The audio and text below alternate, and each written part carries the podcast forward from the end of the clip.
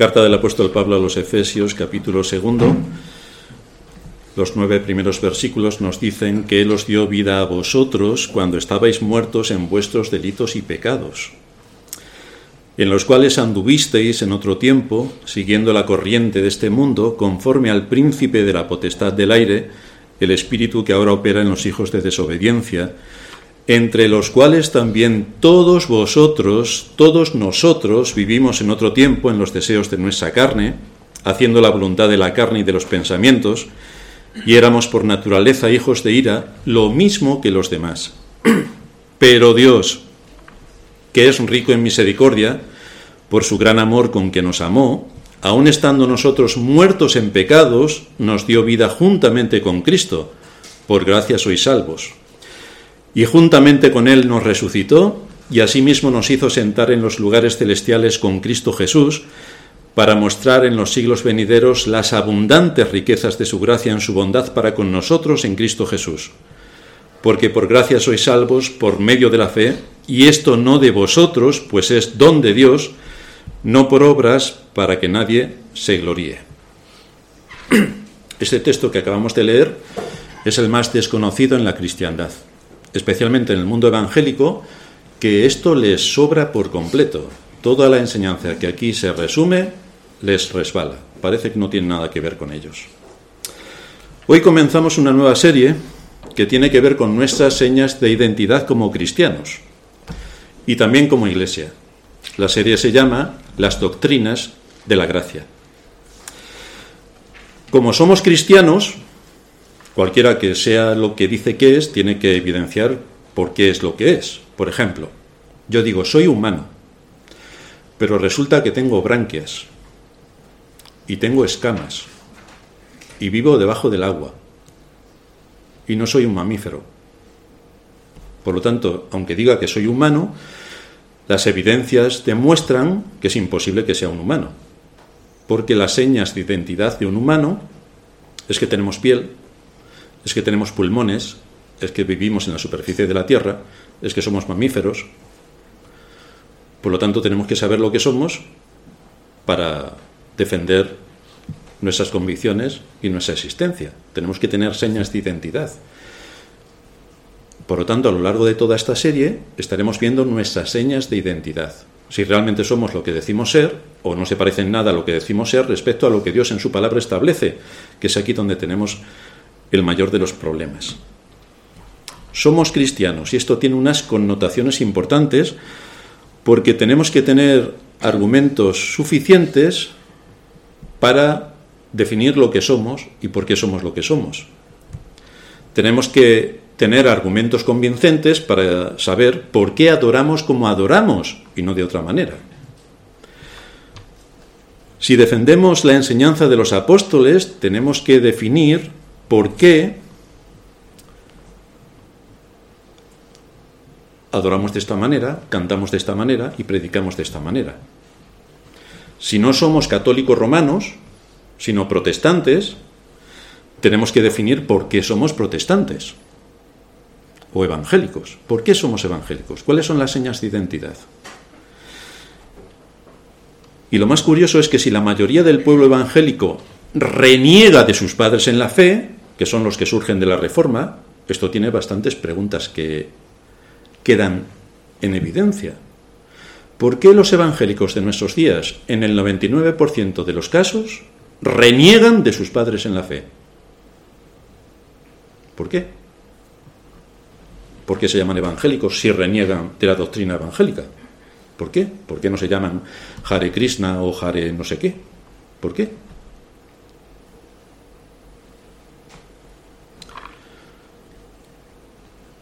El asunto es que toda la enseñanza que nos impartieron los reformadores son odiadas por el mundo que se llama evangélico. Son odiadas, les repele, las aborrecen y luchan contra con todas sus fuerzas contra todas las doctrinas que se establecieron en la Reforma.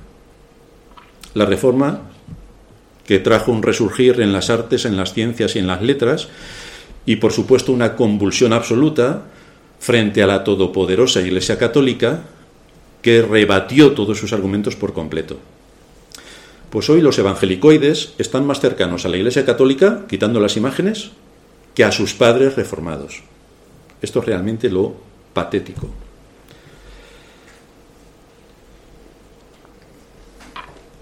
En toda esta serie vamos a definir cuáles son nuestras doctrinas y vamos a saber dónde estamos. Nuestra época es bastante ególatra. Es ególatra porque cree que solamente en nuestro tiempo se ha producido el mayor logro en los avances del conocimiento. Así somos de ególatras.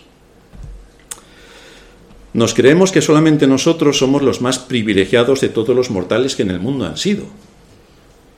Eso es una evidencia grandilocuente del orgullo al que estamos sometidos.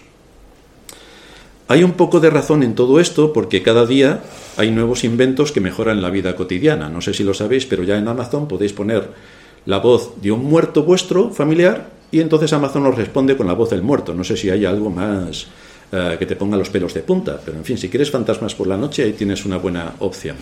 Entonces, no nos dejan de sorprender los grandes inventos de nuestra época. Desde luego, cuando echamos la, vista atrás y se hace balance de lo que ha ocurrido en las últimas décadas, comprobamos con admiración los cambios enormes que se han producido y que colapsan nuestra imaginación.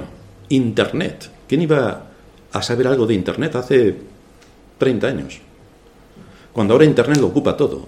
Es decir, se cae Internet y no pueden ni encender la luz, tal cual. Internet la televisión, el teléfono móvil, los ordenadores, los aviones, los coches. Esto es realmente increíble. Estamos rodeados de ingenios que hace 100 años ni existían y han modificado por completo la vida del ser humano sobre la Tierra. Así que han habido grandes avances en nuestra época, pero nuestra época no es la única en lo que esto ha ocurrido. Ha habido otras épocas anteriores que fueron muy impactantes por eso en nuestro sermón vamos a poner cuatro puntos que nos van a llevar un poco a estudiar la historia y la doctrina y cómo todo se mueve de forma uniforme.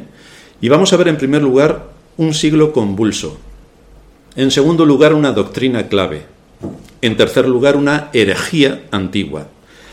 Y en cuarto lugar una guía segura. Así que vamos a ver en primer lugar un siglo convulso.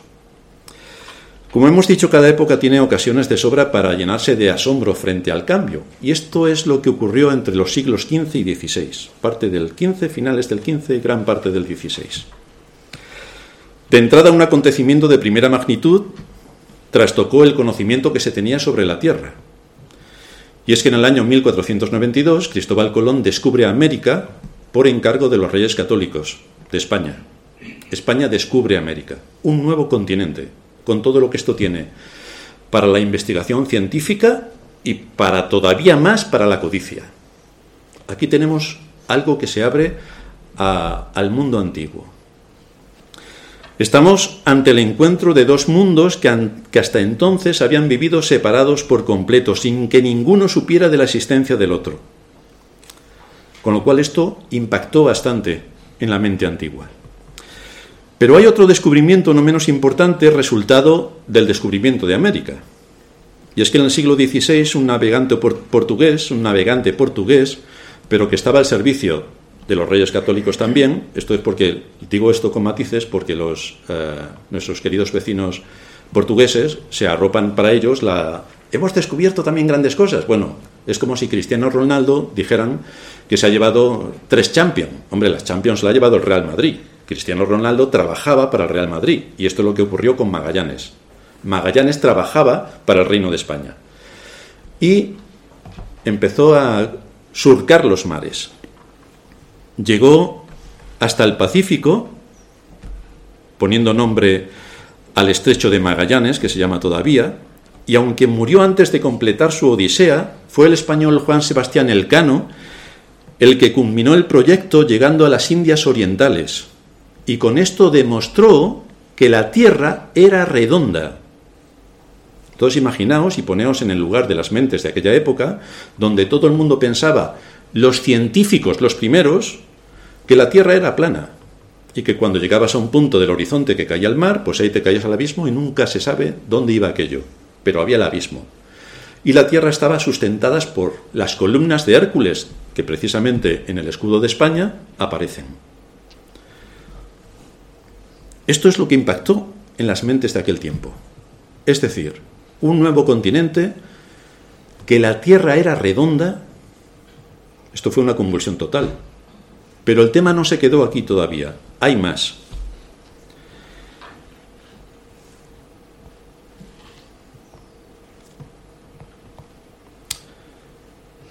En este siglo también hay un sabio que se llama Copérnico, que no se termina de creer lo que los científicos de su época dicen respecto a la Tierra. Y entonces toma nota de un eh, científico de la antigüedad, filósofo, Aristarco de Samos, y empieza a estudiar las teorías de Aristarco de Samos. Y entonces descubre, por la observación de los astros, que la Tierra no es el centro del universo alrededor de la cual giran todos los planetas y todas las estrellas e incluso el Sol, sino que resulta que la Tierra gira alrededor del Sol y no al contrario como hasta entonces los científicos de la época, sabéis que los científicos siempre están en todo, luego no llevan razón en nada, pero ahí los tienes. Resulta que es el Sol el que se mueve alrededor de la Tierra.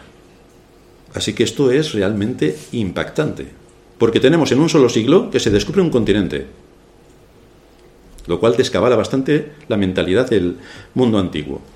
Resulta que la Tierra es redonda, y resulta que la Tierra da vueltas alrededor del Sol, es decir, todo lo que tú sabías que te habían enseñado durante siglos de tu vida sobre la Tierra no tiene nada que ver con lo que la evidencia al final está mostrando. Pues si todo esto fuera poco, se le añade que en este siglo XVI también se lleva a cabo la reforma. La reforma. Esto es una convulsión total en cuanto a las doctrinas de las escrituras respecto a la fe. Y entonces hay una, un cambio brutal porque las doctrinas desprendidas de las escrituras, dicen otra cosa completamente distinta a lo que la Iglesia Católica durante siglos ha estado enseñando. Y las preguntas que surgen en la Reforma son, ¿es Dios realmente soberano y quien ejerce su voluntad salvando a su pueblo? ¿O es el hombre el soberano quien ejerce su voluntad salvándose a sí mismo? ¿Es el hombre quien tiene la fe para creer en Dios o es Dios quien le da la fe para creer en Él? ¿Es el hombre bueno por naturaleza o está corrompido? ¿Dios vio de antemano a aquellos que se iban a salvar y por lo tanto les elige? ¿O Dios les elige para que se salven? ¿Cómo es que hay que adorar a las imágenes cuando está prohibido por los dos primeros mandamientos? ¿Y esto del purgatorio de dónde sale en cuanto a las enseñanzas de las escrituras? ¿Nos salvamos por la fe o por las obras? ¿Por qué nos salvamos? Y si nos salvamos por la fe, resulta que la escritura ratifica en más de una ocasión que la fe es un don de Dios. Con lo cual parece poco improbable que tú puedas aportar la fe para salvarte porque es Dios quien te la aporta para que en ti produzca la salvación. ¿Por quién murió Cristo? ¿Por aquellos que el Padre le dio, como sostiene la Iglesia Católica y la inmensa mayoría de la evangélica? ¿O Cristo murió solamente por su pueblo? Porque la Iglesia Católica y gran parte de la evangélica dicen que Cristo murió por toda la humanidad. Pues todo esto es lo que tenemos que estudiar y ver, de acuerdo a la enseñanza de las escrituras, qué es lo que nos dice la escritura. No es lo que a mí me gusta, no es lo que yo entiendo. Porque fijaos, yo entiendo que la Tierra es el centro del universo. Porque solamente si observo, veo que el Sol sale por el este y se oculta por el oeste. La Tierra está, está quieta. Es el Sol el que se está moviendo, bajo mi observación. Ahora, ¿mi observación es la correcta? ¿O hay otra observación que no debo pasar inadvertida que me muestra que exactamente lo que a mis sentidos llega no es la realidad de lo que ocurre? Pues esto es lo que tenemos que examinar. Desde luego lo que supuso la reforma fue una convulsión, igual que ocurrió con todos los temas de la Tierra, del continente, de sus vueltas alrededor del Sol, la reforma fue una convulsión total en el mundo espiritual. En una Europa medieval sumergida y hundida en el oscurantismo. Y aquí se cumplieron las escrituras cuando, por boca del apóstol Pablo en 2 Corintios 4:6, nos dice que Dios que mandó que de las tinieblas resplandeciese la luz, es el que resplandeció en nuestros corazones para iluminación del conocimiento de la gloria de Dios en la faz de Jesucristo. Dios que mandó que de las tinieblas resplandeciese la luz. Es decir, de la oscuridad sacó la luz. Pues esto es lo que trae la reforma.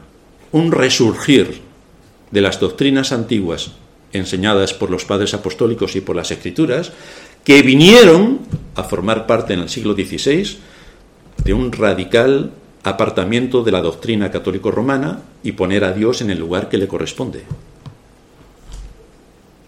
La gente del siglo XVI fue impactada por todo esto, por todo, tanto en su concepto del mundo físico como en su concepto del mundo espiritual. Lo que claramente se establece en las escrituras es que en uno de los dones que Dios le dio al hombre cuando lo creó es que nos dio la inteligencia.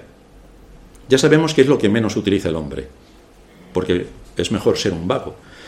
Pero si actuamos con inteligencia, tal y como la escritura nos enseña, entonces sacaremos provecho de muchas cosas. Esto implica que al estudiar las escrituras, estudiar las escrituras, si somos cristianos, que menos que estudiar las escrituras. Es decir, cualquiera de nosotros en su profesión tiene que ser experto en su profesión, porque si no te quedas marginado y al final te van a echar de la compañía. Tenemos que ser expertos en las escrituras. Al estudiar las escrituras, lo tenemos que hacer huyendo de la superstición, porque muchos le atribuyen a las escrituras poderes mágicos. Pon la Biblia al lado de la mesita y así ahuyenta a los malos espíritus. Bueno, no sé si ahuyenta a los malos espíritus, pero desde luego demuestra que eres un necio. Eso sí que lo demuestra. Tenemos que huir del buenismo, tan característico de nuestra época. El buenismo, hay que ser buenos, hay que ser buenos. Tenemos que huir del amor rosa, que todo lo impregna y que se pone por encima de los principios y de la verdad. Todo es amor hasta los límites que todos sabemos. Y tenemos que huir del espiritualismo, el parecer que vamos levitando medio metro por encima del suelo, que llevamos una coronita en la, en la cabeza diciendo que santos somos. Debemos huir de todo esto porque la escritura es enormemente práctica y tiene que ver con hoy, aquí y ahora y cómo voy a desarrollar todo el conocimiento que Dios me da en las escrituras para aplicarlo a mi vida en familia, al lugar donde trabajo, a la sociedad en la que estoy. Es todo aplicable, es todo útil. El asunto es que después de siglos de oscurantismo, de ignorancia, de superstición, donde se había tergiversado el Evangelio, pervertido la doctrina, anulado la escritura, secuestrado la investigación, las artes, las ciencias y las letras, donde se, donde se manipuló la conciencia colectiva y donde la todopoderosa Iglesia de Roma imponía su pensamiento único, no sé si a alguien le suena esto de pensamiento único del mundo en el que vivimos hoy, menos mal que estamos en democracia y hemos salido de la Iglesia Católica Romana. Yo creo que no hemos salido, lo que pasa es que ahora se llama otra cosa. Pero seguimos exactamente igual con la imposición en lo que supuestamente tenemos como democracia, supuestamente, pero que es igual que la Iglesia de Roma, cambiando un poco el collar del perro, pero el perro es exactamente el mismo. El asunto es que el pensamiento único impone qué es lo que tú debes pensar acerca de Dios, cómo es que tú debes vivir en este mundo, qué es lo que debes pensar de las situaciones que se dan en este mundo, qué es lo que debes pensar en cuanto a la adoración, qué es lo que debes pensar en cuanto a la oración, qué es lo que debes pensar de las escrituras. Y desde luego, por encima de todo, si no quieres someterte a nada de lo que Dios enseña en su palabra, hay una frase mágica. Tienes que decir, no creo en Dios, y entonces ya puedes hacer lo que te dé la gana. Eso es fantástico. No creo que sea un humano. Pues nada, pásate siete horas debajo del agua a pleno pulmón, a ver qué tal. Es exactamente lo mismo. Así que lo que supuso para la fe el impacto de la reforma está resumido en nuestras cinco grandes olas. Sola escritura, solo la fe, solo la gracia, solo Cristo y solo a Dios la gloria. Esto es el resumen de la Reforma, las cinco solas. Pero esto tiene implicaciones importantes en todas las áreas del conocimiento, en todas. Claro que esto a la iglesia de nuestros días, ¿qué le va a importar? ¿Qué le va a importar? Reniega de sus padres y se queda tan contento, tan contenta. Sin embargo, estas definiciones contribuyen grandemente frente al error, frente a la herejía, frente a la superstición, frente a la tradición, frente a la manipulación y frente a las doctrinas de hombres, que son las que se introducen dentro de la Iglesia y destrozan por completo el propósito que tiene la Iglesia. Pero estos, estas cinco solas requerían de hombres valientes que defendiesen la doctrina. Y esto es lo que ocurrió en el siglo XVI. Frente a la corriente de moda que era fortísima y que estar en contra te podía suponer no que te diesen de baja de Facebook, no, no, no, o que te quitasen de Twitter, que es hoy lo más, o sea, si algo malo te puede pasar hoy es que te quiten de Twitter, madre mía, es el caos total, me han quitado de Twitter, oh, te han quitado de Twitter, oh. Bueno, en aquel tiempo lo que hacían era una incisión eh, a la altura del cuello que separaba el tronco de la cabeza, solamente eso, y ya está, arreglado el asunto. Eso que hacían frente a lo que hace hoy, ¿dónde va a parar? Hoy es mucho más peligroso el que te enfrentes a la moda del momento. En aquel tiempo, bueno, era lo normal, que te cortasen la cabeza, pero hoy que te quiten de Twitter, esto es lo peor que te puede pasar. El asunto es que hoy tenemos una situación similar en cuanto al impacto de la perversión en la doctrina que había en aquel tiempo. Hoy la Iglesia también está sometida al pensamiento único y no se da cuenta de que está siendo engañada, no se da cuenta, no se da cuenta. La verdad está siendo pervertida para satisfacer el ego humano, pero la Iglesia de hoy tampoco se da cuenta. Porque tenemos que ir con lo que ocurre en el siglo XXI y es lo que hay en el siglo XXI.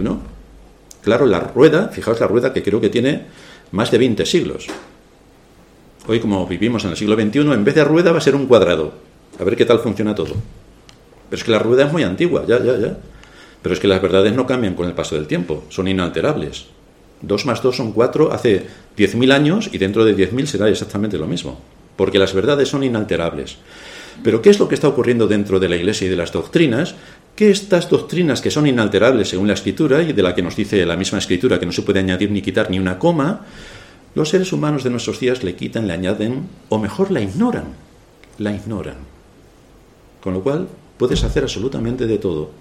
Cualquier cosa que te dé la gana hacer dentro de la adoración o en cuanto a las doctrinas las puedes hacer porque has eliminado la fuente en la cual debes pasar tu convicción y tu conocimiento. Y si quitas el conocimiento, pues entonces estás arrastrado a la moda de este siglo que va y viene dependiendo de los intereses de algunos que están muy arriba y muy por encima de nosotros. El asunto es que la inmensa mayoría del mundo evangélico no le interesa en absoluto cómo Dios debe ser adorado, no le interesa. Ellos adoran de acuerdo a lo que a ellos les gusta, pero no de acuerdo a lo que a Dios le gusta. No. Por eso debemos ir a las escrituras a ver cómo enseñan las escrituras que Dios debe ser adorado. Y allí se dice que debe ser adorado por lo que significa la palabra adorar, solemne y reverente. La mayor parte del culto de adoración se concentra en la exposición de la palabra, porque es lo que Dios tiene que decirnos a nosotros no se concentra en la alabanza, que es hoy a lo que todos le dan una inmensa dimensión, una inmensa grandeza. Vamos a poner aquí todo lo posible en instrumentos musicales. Vamos a tener los mejores equipos de sonido, mesa de mezclas, eh, proyección audiovisual, imágenes en 3D, todos aquí saltando, bailando. Eso respecto a lo que enseña la escritura no se parece en nada.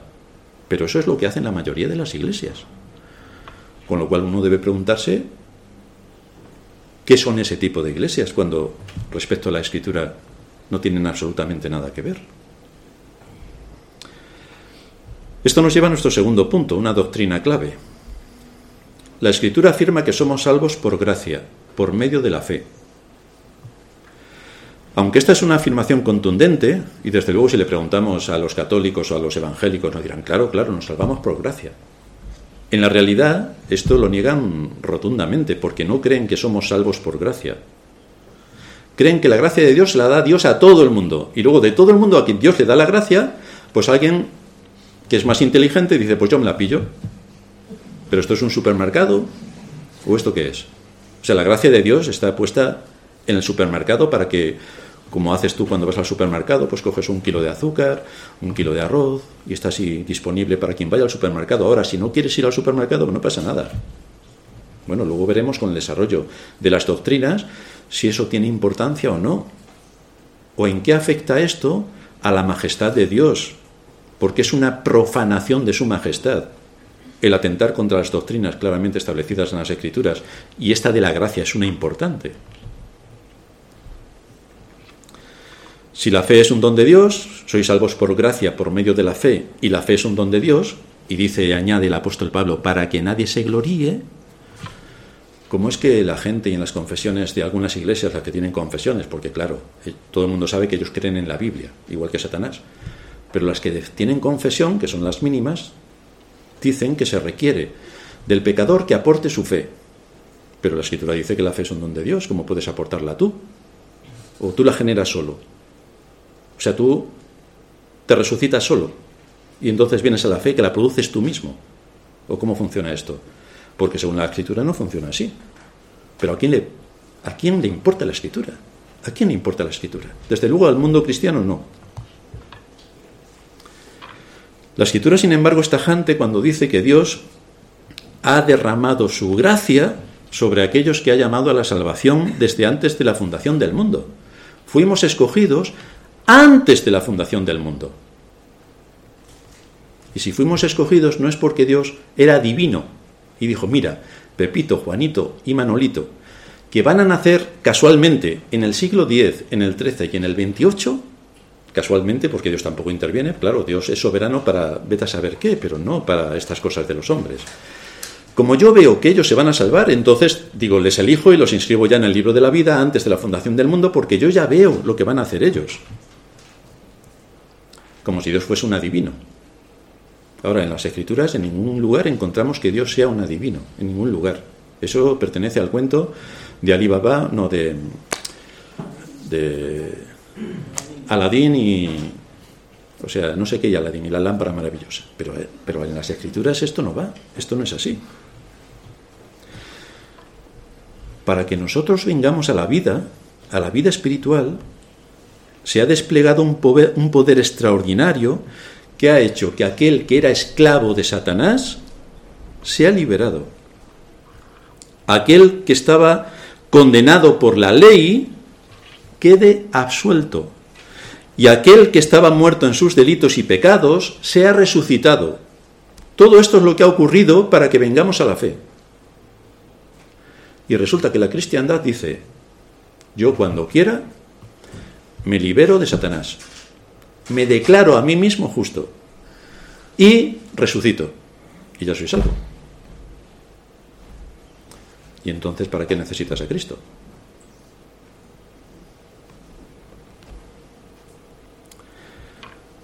Es imprescindible que Dios intervenga. Cristo es el autor y consumador de la fe. Es Él quien nos da la fe para que creamos. Y una vez que nos la ha dado, entonces creemos. Pero es que para que esto se lleve a cabo, el mismo poder que resucitó a Cristo de los muertos, que es el Espíritu Santo, es el mismo poder que opera en aquellos que Dios llamó a la vida. El mismo poder. Así que no estamos hablando de cosas triviales ni baladíes.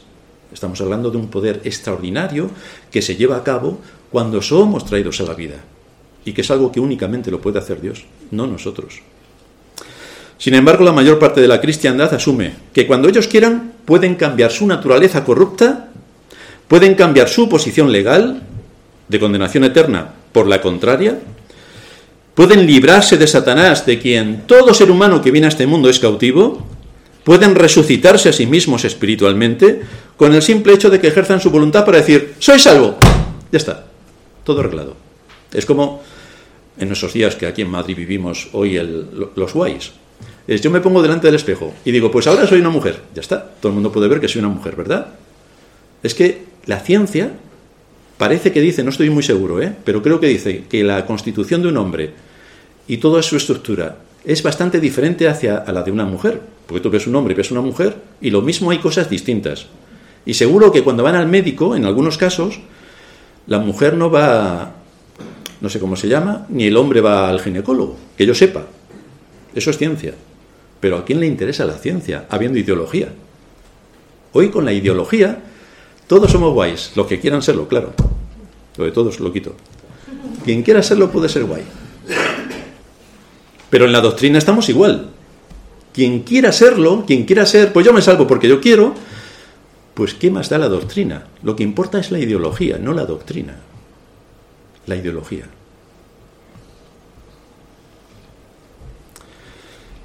El, asunto crítico anterior a lo que nos lleva todo esto corresponde a la caída. La caída. Bueno, como la cristiandad asume, el libro de Génesis es un cuento, que es que como eran retrasados mentales los que vivían en aquel tiempo, les tenían que contar un cuento porque eran retrasados mentales, pobrecitos. Menos mal que hoy no somos retrasados mentales, no. Con toda la información que hay a nuestro alcance, ya nos gustaría ser como ellos. El Génesis es un libro histórico. Y la cristiandad debería hacerle mucho caso, mucho caso. El asunto crítico que se manifiesta en Génesis, en los primeros capítulos, corresponde a la caída. ¿Qué ocurrió cuando Adán cayó? ¿Qué ocurrió? ¿Qué ocurrió? ¿Qué quedó afectado con su caída? ¿Cuáles fueron las consecuencias de su caída? Porque si esto no lo tenemos claro, que es la base, entonces todo el desarrollo y la conclusión a la que lleguemos va a estar mal. Tenemos que tener unas premisas ciertas para llegar a una conclusión cierta. Adán y Eva fueron creados con libre albedrío. ¿Sí? Fueron creados con libre albedrío. Hoy toda la gente dice, sobre todo los cristianos, es que tenemos libre albedrío. Entonces cuando Adán cayó, ¿qué perdió? ¿Qué perdió Adán cuando cayó? Porque Adán fue creado libre, fue creado perfecto y fue creado inmortal. Y resulta que con la caída, nos dice la escritura, es una advertencia que Dios le da y no la repite dos veces, del árbol de la ciencia, del bien y del mal no comerás, porque el día que de él comieres, ten por seguro, ciertamente morirás. Quedaba bastante claro el tema.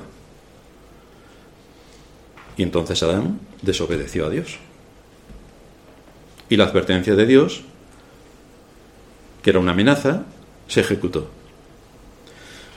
Esto supuso que en el mismo momento de la desobediencia las consecuencias vinieron inmediatamente sobre el ser humano. Perdió su libre albedrío. Sí, hoy la cristiandad dice que no, que todos somos libres, gracias a la, a la cantaleta que nos traen los políticos de que somos libres, todos somos libres, como los pajarillos. En el momento que Adán pecó, perdió su libre albedrío. Lo perdió. Perdió su perfección quedando corrompido y perdió su vida inmortal para quedarse con la muerte eterna. Eso es lo que perdió. Esto no fue algo exclusivo para ellos, como si los que viniéramos detrás no nos viéramos afectados por esta condición caída. No, todos los descendientes de Adán, todos los descendientes de Adán, es decir, toda la humanidad, está bajo esta condición. Y así lo afirman las escrituras. Romanos 3:23, por cuanto todos pecaron y están destituidos de la gloria de Dios. Todos, todos. No hay excepción, excepto la de Cristo. No hay excepción. Todos los seres humanos que vienen a este mundo desde el nacimiento, mejor dicho, desde su concepción, ya están destituidos de la vida eterna. Y no vale en absoluto el argumento de que los niños que mueren a tierna edad, en la infancia o en el seno materno, como no han cometido ningún mal, son salvos. Porque la salvación tiene que ver con la fe, no con si han hecho algo o han dejado de hacer algo. Y el ejemplo lo tenemos en Jacob y Esaú. Aún estaban en el vientre de su madre, aún no habían nacido, y el propósito de Dios respecto a la salvación se cumplió, diciendo, a Jacob amé, a Esaú aborrecí. Romanos 9 Quien tenga dudas sobre esto, que se lea Romanos y verá la explicación que Pablo le da en el capítulo 9 sobre todo este asunto. A Jacob amé, a Esaú aborrecí. El hecho de que alguien es pecador tiene la evidencia en que muere. En que muere. La paga del pecado, ¿qué es? La muerte. Si fueran seres inocentes que no han pecado, no se morirían, porque se mueren. Porque el pecado está en la corrupción de la naturaleza. Ya venimos así a este mundo. Pablo de nuevo en Romanos 5:12. Por tanto, como el pecado entró en el mundo por un hombre y por el pecado la muerte, así la muerte pasó a todos los hombres por cuanto todos pecaron.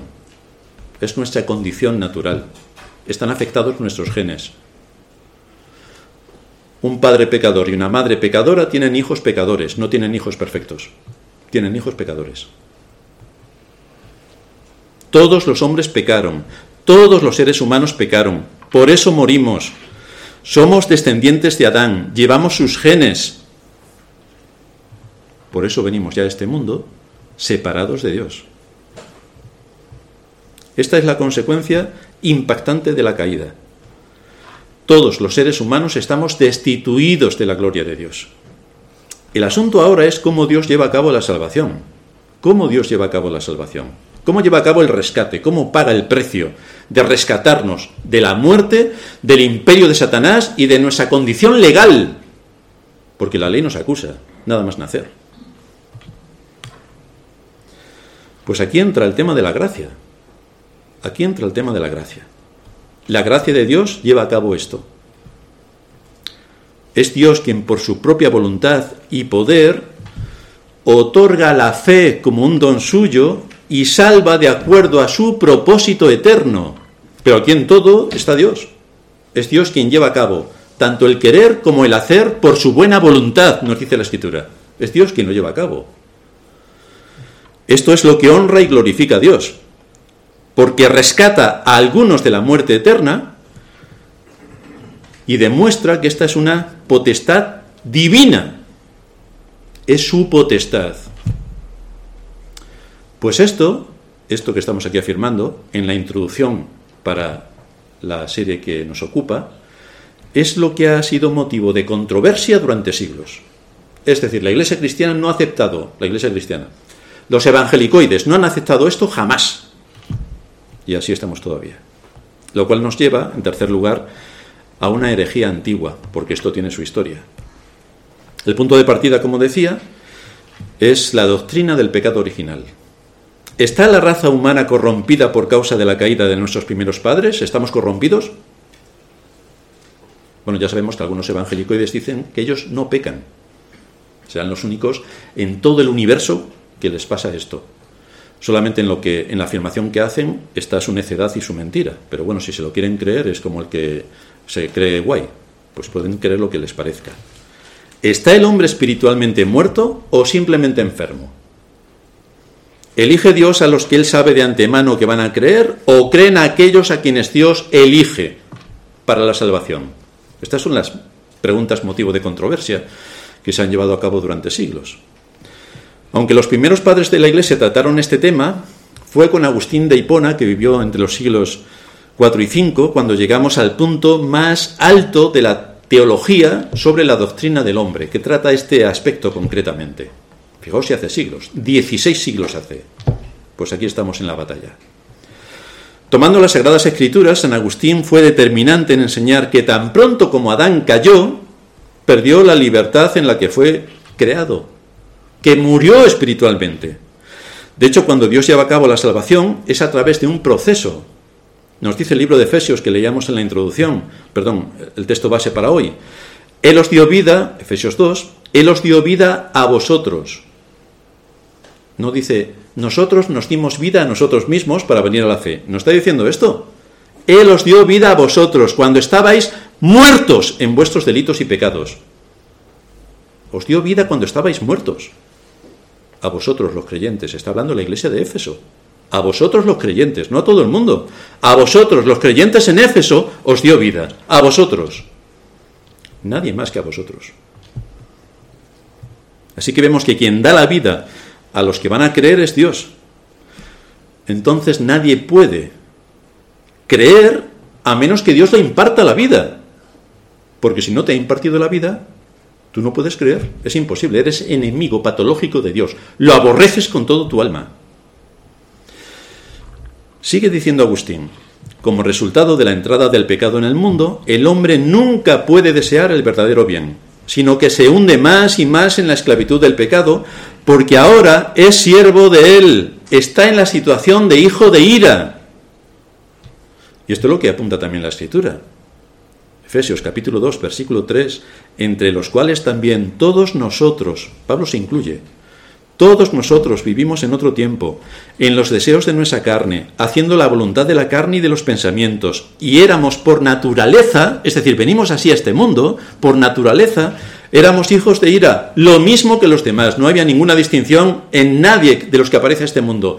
Todos estamos destituidos de la gloria de Dios, todos. Es de ahí donde opera la gracia, es de ahí donde Dios nos sacó. De ahí nos sacó. Así que nuevamente estamos en las antípodas de quienes defienden que todos somos hijos de Dios. Pues si todos somos hijos de Dios, todos somos salvos. ¿Para qué vamos a predicar? ¿Para qué vamos a guardar los mandamientos? ¿Para qué vamos a profundizar en las escrituras si todos somos hijos de Dios? ¿Qué falta nos hacen las escrituras? Es más, ya apurando un poco la teoría, ¿qué falta nos hace Cristo? Si todos somos hijos de Dios, por demás murió Cristo. Por eso estamos en las antípodas de quienes defienden que todos somos hijos de Dios, que Dios ama a todos los hombres, bla, bla, bla, bla, bla, bla. Y toda la cantinela que en la cristiandad se dice sobre lo que supuestamente es un cristiano y lo que supuestamente para ellos es Dios, que nada se parece al Dios de las Escrituras. Por razón de nuestra propia condición, Agustín argumenta que la regeneración o el nuevo nacimiento, que es lo mismo, es una obra exclusiva de la gracia de Dios, y para esto toma también la escritura y por boca de Pablo dice en Efesios 2.4, pero Dios, a pesar de que estábamos en esta situación, muertos, que Dios nos dio vida, nos dio vida y nos arrancó de la situación en la que estábamos, esto lo hizo porque Dios es rico en misericordia por su gran amor con que nos amó. Aún, repite, aún estando nosotros muertos en pecados, nos dio vida juntamente con Cristo. Por gracia sois salvos nos dio vida juntamente con Cristo a nosotros, los creyentes, a quienes va dirigida la carta, y por supuesto a los creyentes de todas las épocas, pero solo a los creyentes, a aquellos a quienes Dios le ha dado el don de la fe. Y juntamente con Él, con Cristo, nos resucitó. Juntamente con Cristo nos resucitó. Es una obra que Dios hizo, incluyéndonos en la resurrección de Cristo para traernos a la vida. Por eso decía antes otras palabras el apóstol Pablo cuando dice, que el mismo poder que operó en Jesucristo levantándolo de los muertos es el que opera en nosotros, trayéndonos a la vida, un poder extraordinario, al que nadie puede decir, bueno, pues yo voy a resucitar ahora que yo quiero. No, esto es una obra de Dios. Y juntamente con Él nos resucitó y asimismo nos hizo sentar en los lugares celestiales con Cristo Jesús para mostrar en los siglos venideros las abundantes riquezas de su gracia en su bondad para con nosotros en Cristo Jesús. Las abundantes riquezas, una vez más, de su gracia, que derramó sobre su pueblo, sobre nadie más, sobre nadie más. Desde luego en nuestros días, que no se acepta la doctrina de la gracia de Dios, los enemigos de esta enseñanza, que son evangélicos en su mayoría, dicen, es que San Agustín era católico. Vaya, vaya descubrimiento, ¿eh? Vamos, en el siglo IV, en el siglo IV, dime qué otra cosa podía ser. ¿Qué otra cosa podía ser? Si estaba la iglesia generándose en ese momento, si se estaba expandiendo, si había buenos, buenos maestros como San Agustín, que estaban enseñando la doctrina, que fue obispo o pastor en Hipona. Así que añaden a su necedad ignorancia. Es que era católico. Vaya, menos mal, que nos han venido a ilustrar con que era católico San Agustín. Madre mía. Como era de esperar esta doctrina de Agustín sobre el pecado original y la necesidad imprescindible de la gracia divina, obrando la regeneración o el también llamado nuevo nacimiento, sin el consentimiento del hombre, ¿Cómo, cómo? Que el hombre no tiene consentimiento, no tiene libre albedrío, bla, bla, bla, bla, bla. Teorías filosóficas todas, como la teoría de, de la evolución, teoría filosófica, especulativa. ¿Cómo que el hombre no tiene libre albedrío? Pues aquí se desata la polémica brutal. Encontró una gran oposición porque la naturaleza humana caída es tan orgullosa que por supuesto no va a dejar que Dios sea el único soberano que tenga que decir todo sobre su salvación. El hombre también tiene que aportar algo, su fe. Pero eso es una aportación personal. No, no, no, pero sí. Esto lo iremos desarrollando también. En aquel tiempo, frente a San Agustín, hay otra figura bastante importante que se llamó Pelagio. Pelagio era un monje británico de finales del siglo IV y para él el hombre tiene libre albedrío. Tiene la capacidad de inclinarse hacia lo bueno o hacia lo malo, según quiera, que es lo que hoy defienden también la Iglesia eh, evangélica. Luego veremos en el siglo XVI, en el próximo sermón, cómo esto afecta bastante y es lo que creen todos los evangélicos de hoy. Pero esto ya nace aquí en el siglo IV. Y decía Pelagio, mas decimos que el hombre es siempre capaz de pecar o no pecar, por lo que confesamos tener siempre el libre albedrío. El libre albedrío consiste en la posibilidad de cometer pecado o abstenerse de él. Así que si te abstienes del pecado, eres una persona perfecta. La gracia divina no era indispensable para Pelagio, porque el hombre puede inclinarse hacia el bien. Entonces, ¿para qué te hace falta la gracia divina? Sigue diciendo Pelagio. El pecado de Adán solo le afectó a él. Como todo el mundo puede ver, que nadie más se ha muerto desde Adán. Aquí estamos todos. 8 mil millones de personas, porque nadie se muere. Dios ha dado al hombre una libertad por la que es capaz de hacer todo lo que pueda ser requerido de él, que se llama el libre albedrío. A este gran don, Dios ha añadido los dones de la ley y del Evangelio para iluminar el sendero de la rectitud y para persuadir al hombre a caminar en él, y aún el don de Cristo para proveerle una expiación por los pecados, si le hace falta. Porque claro, si el hombre es perfecto, ¿qué falta le hace Cristo? Los que bajo estos incentivos, lo llaman incentivos, es lo que tiene que motivarte, los que bajo estos incentivos y en el poder de su libertad se vuelven de sus pecados y obran justicia, serán aceptos por la justicia de Dios y se les premiará de acuerdo con sus hechos. Entonces al final te estás salvando por tus obras. Porque qué falta te hace la gracia si tú ya puedes conseguirla por tus medios. ¿Y qué falta te hace Cristo si tú ya actúas de acuerdo a la justicia? Esto es lo que pregonaba Pelagio. Dice Boyce, Montgomery Boyce, la postura de Pelagio limitaba el alcance del pecado y, y, conducía a una negación de la necesidad absoluta de la gracia de Dios para la salvación. Porque si por gracia sois salvos por medio de la fe y a ti no te hace falta la gracia, sino que la tienes como un incentivo para cuando tú la puedas requerir, realmente no es imprescindible. Es decir, te puedes salvar sin la gracia. Pero hay todavía algo más. Lo que en última instancia estaría determinando la salvación no sería la operación del Espíritu Santo, que es quien trae a la vida, es quien regenera, es quien produce el nuevo nacimiento. No, no, no, no. Según Pelagio, la persona puede aceptar o rechazar la obra del Espíritu Santo. Es decir, Dios te llama a la salvación y tú dices, que no me interesa esto, no, no me interesa. Pero es lo que cree la mayoría de los evangélicos. Es decir, se predica el Evangelio, Dios hace un llamamiento, Dios te llama, y cuando Dios te llama y opera todo lo que tiene que operar, cuando te trae a la vida, cuando actúa según su gracia, levantándote de los muertos, la persona a la que levanta, a la, a la que le quita las cargas que hay de la ley contra él, y elimina todo el poder de Satanás, quien la tiene cautiva a esta persona, cuando ha hecho Dios todo esto, el ser humano le dice, pues no me interesa, me voy a morir otra vez. Y se muere. Pero esto es lo que defiende la iglesia evangélica. Literalmente. La gracia de Dios puede ser rechazada. La gracia de Dios puede ser rechazada. Evidentemente no saben lo que es la gracia. Por eso dicen que la gracia de Dios puede ser rechazada, porque no saben lo que es la gracia. Quien asestó un golpe mortal a esta perversión bíblica fue San Agustín, que era un firme defensor de las doctrinas a las que nos vamos a exponer. Al igual que Pablo descubrió que el hombre está muerto y que su única justicia proviene de Cristo. El justo, por la fe, vivirá. Esto es lo que proclama la Escritura.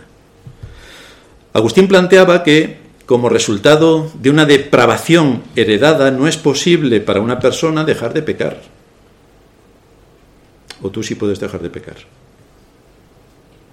Si eres sincero, piensa si eres capaz de dejar de pecar un minuto seguido.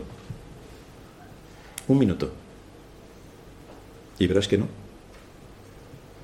Agustín decía que el hombre, habiendo usado su libre albedrío en la creación, lo que Dios le dio a Adán, eligió desobedecer a Dios. Ese fue su libre albedrío. Podía elegir entre el bien y el mal, y eligió el mal. Eligió desobedecer a Dios.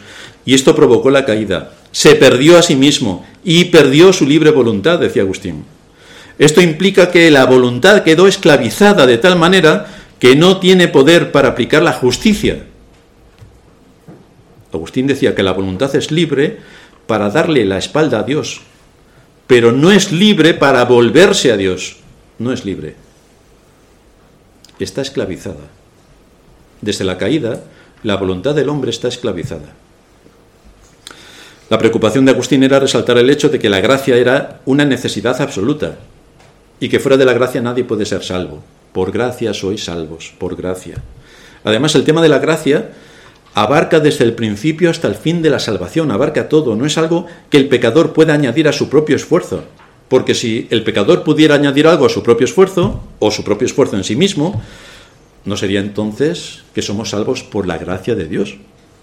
Es por la gracia de Dios más mi parte en la salvación. Estamos hablando de la salvación, no confundir con la santificación, que entonces sí que tenemos que hacer muchas cosas. En la santificación sí, pero no en la salvación no en la justificación. Con este trasfondo, Pelagio fue acusado de herejía en los concilios de Jerusalén y de Dióspolis. Posteriormente, en el año 431, el concilio de Éfeso condenó el pelagianismo por hereje. Pero con el tiempo, durante la Edad Media,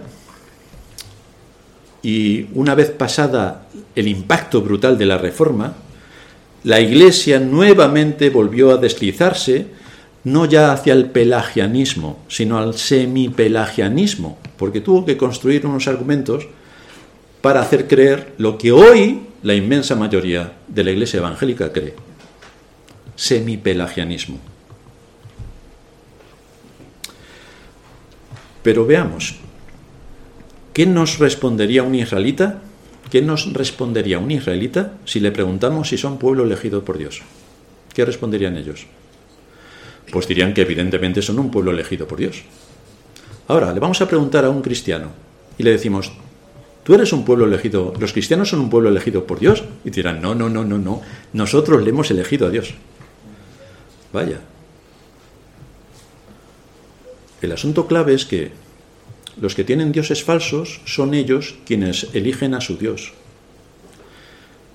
Y resulta que el Dios verdadero es Él quien elige a su pueblo.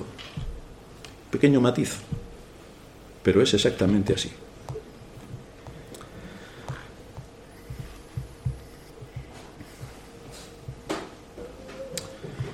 El no tener en cuenta todo lo que supone el despliegue de la salvación es despojar a Dios de sus atributos, de sus atributos divinos.